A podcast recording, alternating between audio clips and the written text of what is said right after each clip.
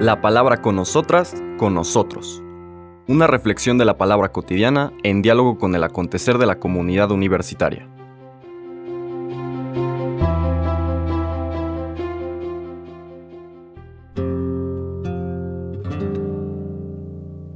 Hola, buenos días. Bienvenidas, bienvenidos a la palabra con nosotras, con nosotros. Hoy jueves 15 de septiembre, la liturgia nos presenta una fiesta, en realidad no es una fiesta, es una memoria, digamos que es un nivel de solemnidad litúrgica un poco menor. En alguna ocasión los expliqué, pero bueno, vale la pena recordarlo.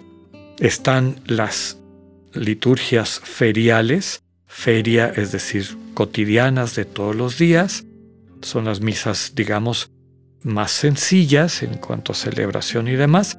Luego tenemos las memorias y memorias porque tiene un tema, y es la memoria que vamos a recordar el día de hoy.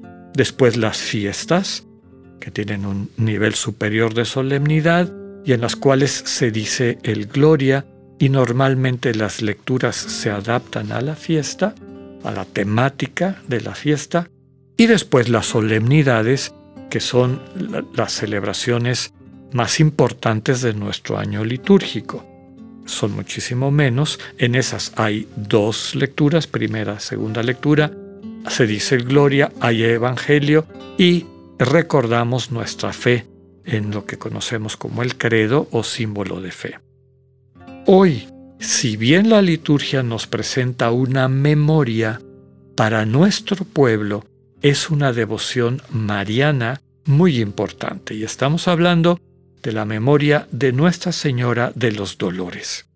Con la reforma litúrgica se cambió de el viernes previo al Domingo de Ramos, como era antes de la reforma del Vaticano II, un viernes que todavía se conoce como Viernes de Dolores, y se llevó a, a una fecha fija, esa se movía, como se movía también la Semana Santa, y quedó en la fecha fija del 15 de septiembre. Entonces ahora es la fiesta de Nuestra Señora de los Dolores. Vuelvo a subrayar, muy querida por nuestro pueblo en su devoción mariana. ¿Por qué? La Virgen de los Dolores nos muestra la compasión, desde luego, de Dios, encarnada en María, mujer que sabe vivir en comunión permanente con ese Dios, claramente explicitado en su respuesta a la anunciación.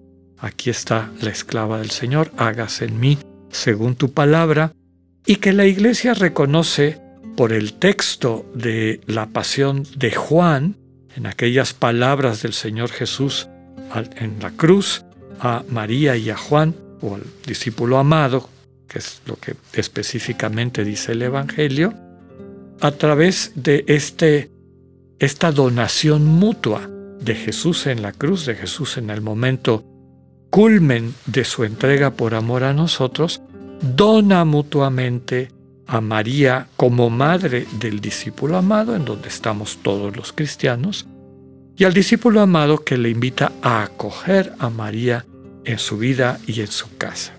Bueno, algunos autores han dicho este es un segundo una segunda anunciación. María no está invitada a ser solamente la, la madre del Mesías, del Creador, sino que ahora el Mesías y el Creador le invita a que asuma esta misión de ser madre de todo discípulo amado, de toda discípula amada, es decir, de toda la iglesia.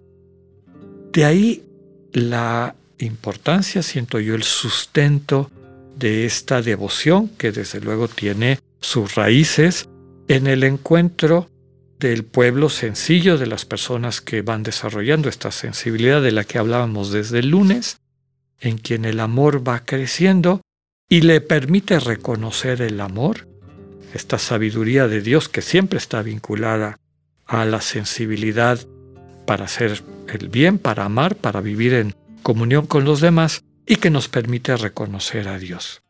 El pueblo sencillo reconoce la presencia de Dios en María que les acompaña, en María que nos va llevando a Jesús, Jesús que a su vez es el pontífice, el puente que nos une al misterio de la, del amor eterno trinitario.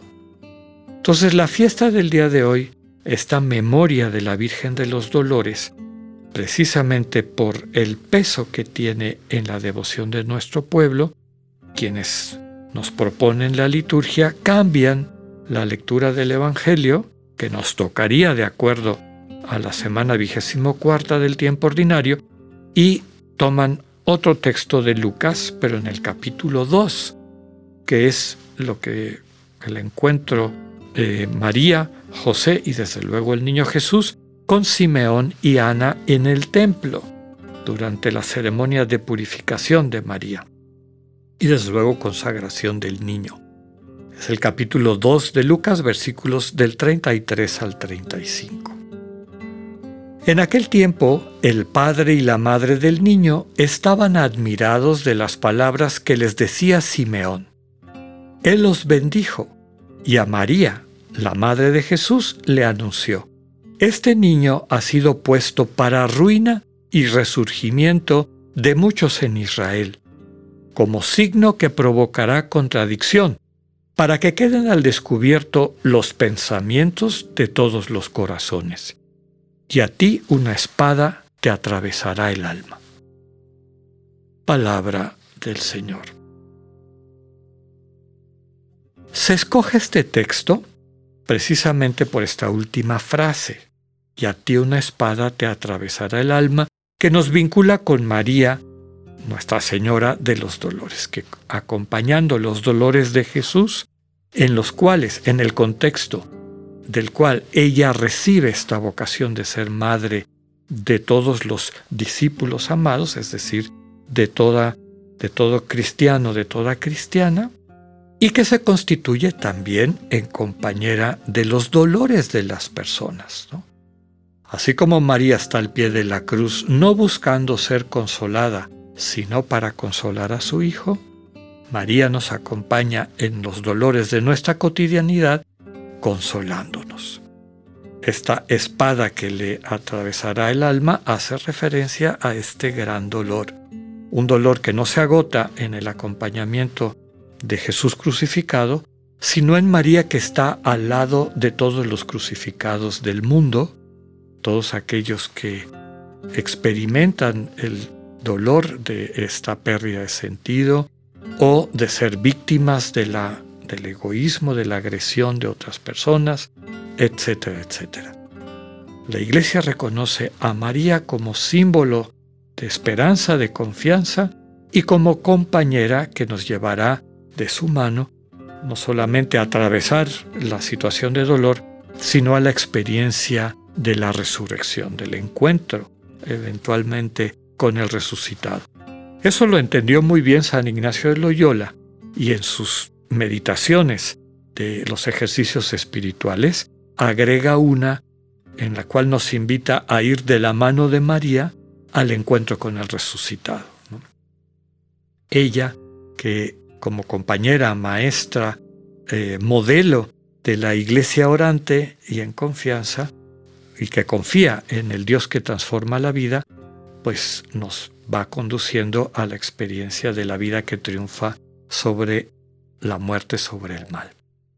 Podemos recuperar también algunos elementos del final de este encuentro de Jesús con Simeón y Ana.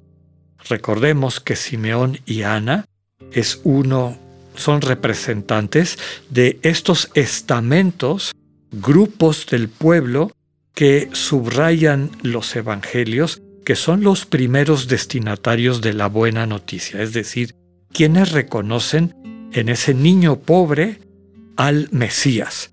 Los pastores, los magos, es decir, paganos que tienen sensibilidad, no eran judíos, los tres famosos magos sabios de Oriente, y ahora vemos a Simeón y Ana, gente sencilla, pero con mucha fe.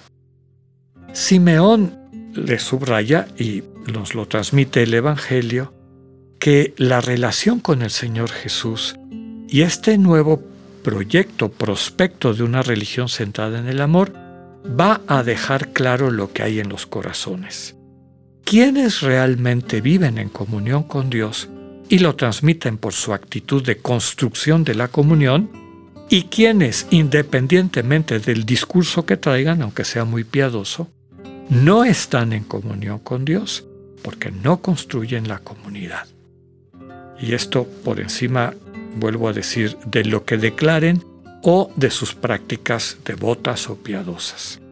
Pidámosle al Señor el don de la mano de María, que el Señor nos muestre realmente que hay en el fondo de nuestro corazón y que sane todo aquello que nos impide poder ser vehículos de su amor en medio del mundo.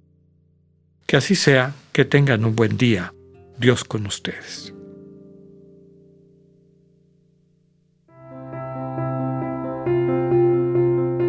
Acabamos de escuchar el mensaje del Padre Alexander Satirka.